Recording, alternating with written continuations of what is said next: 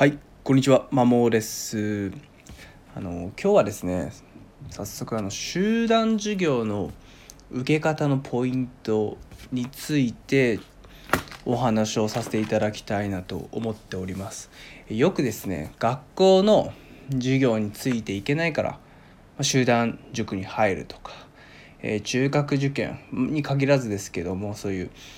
受験を控えて、まあ、集団塾には通ってるけど、まあ、そこで成果が上がらないから集団塾を活用してさらに個別塾に入るっていうケースが、まあ、結構見られるんですけどもまあちょっとその 新たに塾を入る前になんでそこで成果が上がっていないのかっていうのを、まあ、検証というか仮説立てをしないままさらに塾に通わせるもしくはいきなり塾に通わせるっていうのはナンセンスだなっていうのを思ってます。で、まあ、大体ですね、えー、まあ、集団授業の受け方のコツというかポイントを満たしてないっていう状態がですね結え、自分が聞いてる中ではあるので、えー、じゃあどのようにして集団授業を受ければよいかっていったところのお話をさせていただきます。で、まあ、これをすれば、まあ、そもそも塾に行かなくさらに塾に行かなくてもいいよねとか、まあ、集団塾だけ通ってれば、まあ、個別塾に通わなくていいなっていう風な親御さんが増えてくれたら嬉しいなと思います。はい、で、まあ、ポイントなんですけど、まあ、2つですね。えー、これちらほら本とかでも載ってるんですけどもまずま集団授業の受ける目的が明確ですか？っていうこととアウトプットを前提に受けてるのか、まあ、アウトプットっていうと問題を解くっていうよりもその授業で解説された問題を人に分かるように説明できるか、まあ、これはアウトプットとしてみなしてるんですけど、まあ、それがそれをするために受けてるかっていうこの2つですね、はい、まず目的なんですけども、えー、とよくあるのがですね先生の板書一生懸命今回この話するのは一生懸命集団授業を受けているけどもなかなか成果が上がらない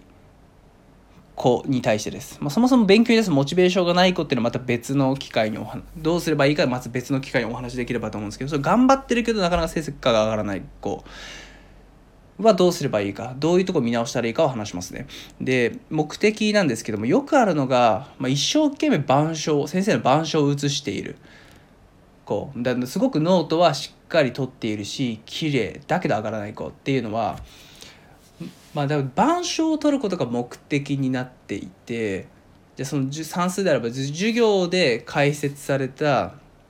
問題を解き切るかあるいはその解説した例題の知識考え方を使って類題を解けるかっていう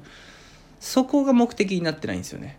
大体一生懸命板書写しましたやったですで授業内容どんな感じだったかって聞くとノートを見たら分かるみたいなそんな返答が来たりするんですけど、まあ、それじゃああまり意味がないと。で先生の板書ってあの大体問題集教科書とか見たら書いてあるような数式がこうずっとバーって羅列してるので、まあ、言うて教科書とか問題集見たら書いてあるよねっていうことが多かったりするんですよ。じゃあ板書にじゃノートに何を書くかっていうと,、えーとまあ、算数の話算数が分かりやすい算数で話すと教科書に書いてある以外のことのね、えー教科書って完全に論理的に書いてなくてやっぱ論理が飛躍してるんですよね。まあ、そもそもなんでこの文章を見た時に初っ端のこの数式が出てくるのかそこは細かく書いてないしその数式からどのように展開して最終的にこの答えに持っていくかみたいなの抜けたりするんですよ。だから、えー、その論理を埋めていくため教科書とかに書いていないテキストで書いてない論理を埋めていくための情報をノートに書くって感じ。だからどちらかというと板書に書いてあることよりも先生が言っている言葉の方がはるかに重要だったりするんでそこを聞き漏らさない。うん、それをむしろ書いてそのノートを見たとプラステキストを見た時にああこの問題はこんな考え方でこういうふうに解いていくんだねと。で最終的にはこういうふうに式を展開してこう解けるんだっていうのを分かるようにテキストプラス自分のノート、まあ、先生が主に言っていることその大事な知識考え方言ってることを併合して解けるようになる。でその考え方を使ってリーダーを解くみたいな感じでどちらかというと板書を打つんじゃなくてこの授業を終えた時に自分は先生が説明例題もしないし類題を一人で解けるかどうかっていう視点でそれが目的として授業を受けてほしい。はい、でもう一つはえっとただ受動的に授業を受けても意味がないインプット目的だと意味がないので、まあ、この授業、まあ、ここの授業で扱った例題を親なのか、まあ、友達なのか別にどっちでもいいんですけどその子に分かるように説明するための聞き方、まあ、アウトプットですねその前提に受けるっていうのが大事なので、まあ、このノートを取る、まあ、手段が目的化しないようにすること、まあ、ちゃんと要は例題を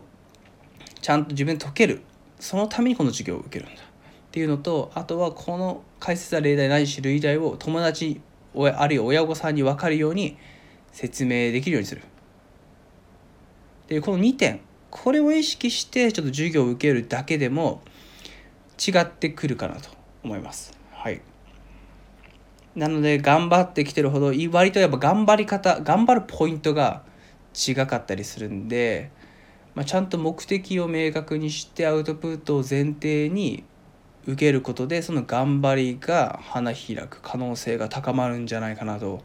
思いますんで是非それを意識してやってみてくれたら集団授業を受けてくれたら嬉しいです。はい以上です。